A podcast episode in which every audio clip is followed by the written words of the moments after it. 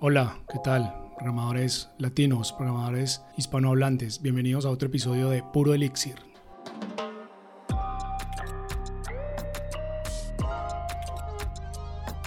Este es un podcast en español, creemos que el primero, sobre el lenguaje de programación Elixir.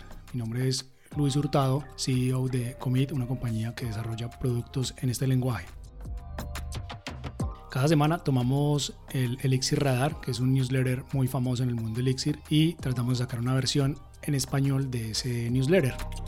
Este episodio está construido a partir del Elixir Radar número 256 que salió en septiembre 16 del año 2020. Así que sean todos bienvenidos.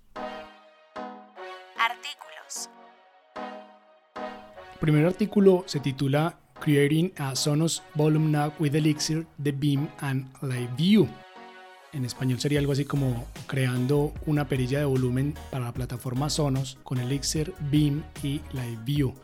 Es un artículo escrito por Steven Fuchs, estadounidense, es un ingeniero senior en Dogyard. Y en el artículo, Steven instala Elixir en una Raspberry Pi W que es un computador pequeñito, y hace un proyecto para que con una perilla física pueda subir y bajar el volumen del sistema de audio de su casa, que está montado en esta plataforma Sonos. Eh, los que me conocen saben que yo no soy muy fanático de este tipo de proyectos de hardware, pero en especial este me pareció muy muy bonito, en general por todas las diferentes tecnologías que conecta y al final lograr entender lo que se puede hacer hoy en la casa con la tecnología vigente. Es un tema que hace 30 años se consideraría magia, hoy en día es lo más normal del mundo. El siguiente artículo se titula Deploying Elixir on ECS Part 1. En español eh, sería algo así como desplegando Elixir en ECS, que es la tecnología de Amazon conocida como Elastic Container Service, su tecnología para manejar y desplegar servicios en contenedores. Está escrito por el estadounidense Matt Silbernagel. Es un ingeniero en Procter Gamble, que es la empresa de bienes de consumo más grande del mundo. El artículo está publicado en su blog. Realmente no es un artículo, esto es una serie de tres artículos y en los tres eh, Matt nos explica detalladamente cómo hacer deploy o cómo desplegar una aplicación en Elixir clusterizada dentro de Amazon.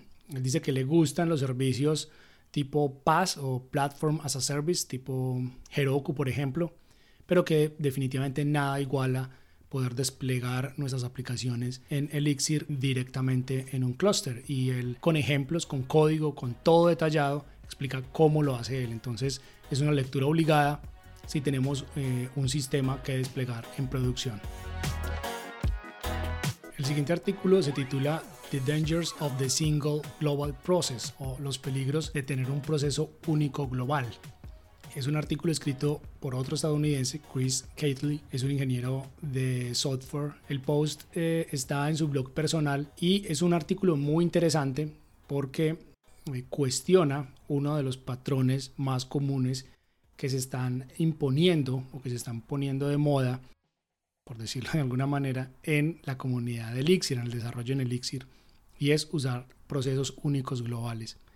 Especialmente lo cuestiona cuando esos procesos ya empiezan a vivir en un clúster, que pues va a ser muy común en el tipo de aplicaciones que estamos desarrollando con Elixir, y empieza a, además detalla por qué, por qué es peligroso, qué tipos de problemas se pueden generar y algunas de las soluciones. Al final plantea que quizás la mejor forma es evitar al máximo usar este, este patrón y no usar procesos globales en el sistema. Es un artículo muy interesante, eh, toca muchas tecnologías, muchos frameworks, así que hay que separar un buen tiempo para empezar a explorar todos los enlaces que él deja, pero sin duda es un artículo que va, que va a empezar a dar de qué hablar en la comunidad, así que les sugiero que se lo lean a la brevedad.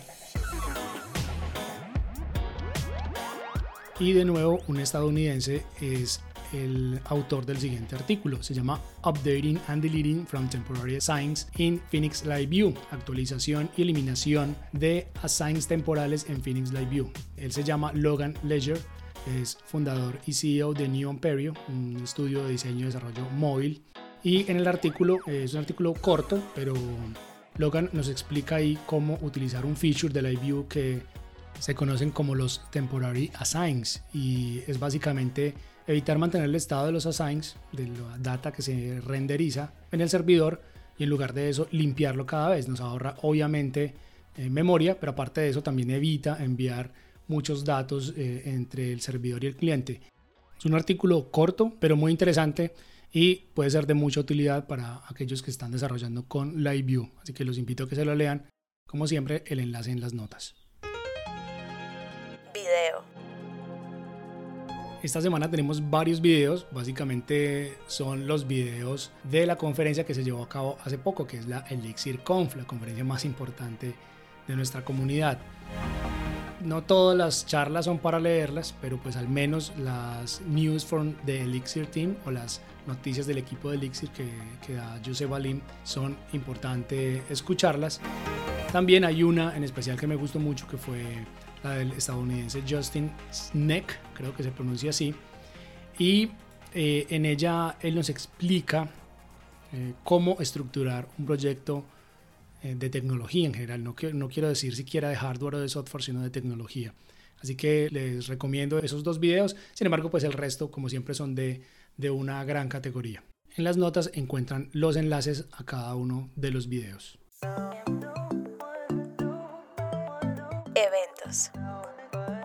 De este evento ya habíamos hablado, pero para quienes todavía no se han sintonizado con el podcast, los ponemos al día. Es el Elixir Brasil, que va a ser en noviembre 28 y 29. Esta es la tercera edición del Elixir Brasil. Lo mejor es que si quieren ser oradores, todavía están recibiendo propuestas hasta el 4 de octubre. Es importante que lean el código de conducta del evento, que en general es muy estándar para este tipo de eventos, pero siempre es bueno leerlos. En el sitio web del evento 2020.elixirbrasil.com encuentran todos los detalles. Bueno, y eso es todo por este episodio de Puro Elixir. Invitamos a los desarrolladores de Elixir eh, latinos, que sé que hay muchos, que nos envíen sus artículos, sus eventos, sus saludos para promocionarlos acá en el podcast. También aclarar que el contenido de Puro Elixir es tomado o se construye a partir del el newsletter Elixir Radar de Hugo Barahona. Hugo autoriza el uso de su newsletter como base para construir estos episodios. También hablarles de Commit, nuestra compañía de desarrollo en Elixir, que también estamos desarrollando además un hosting para podcast donde está publicado obviamente este podcast. Se llama PodNation y va a ser el hosting de podcast más inclusivo que va a haber en el mercado. Eso es todo por esta semana. Los invito a que se suscriban en nuestras redes sociales, al podcast, lo compartan con sus amigos, compañeros de trabajo. Hasta la próxima semana. Muchas gracias por escucharnos.